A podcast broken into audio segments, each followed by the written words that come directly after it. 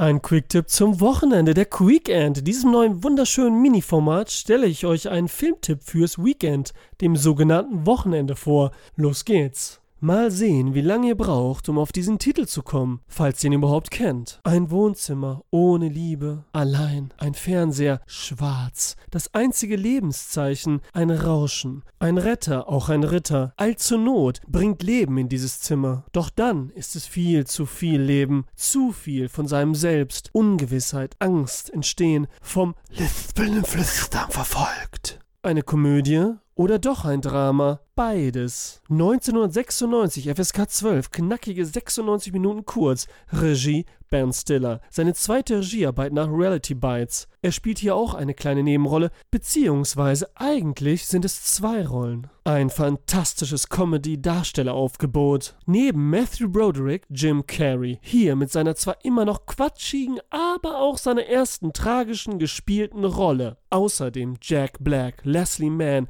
Janine Garofalo und Owen Wilson. Und schon erraten, Trommelwirbel, es handelt sich hier um The Cable Guy, die Nervensäge, momentan auf Netflix zu sehen. Eine Tragikomödie mit sanfter Kritik am Medienkonsum. Sie hat wie kein anderer Film diese Art, so eine undefinierbare Atmosphäre, in der man Angst, Mitleid, Spaß und Fremdschämen verspürt. Das war's bereits mit dem zweiten Weekend. Hört euch meine anderen Podcasts an und schaut euch meine Gedanken zum Film auf YouTube an. Danke und gerne bis zum nächsten Mal. Bye.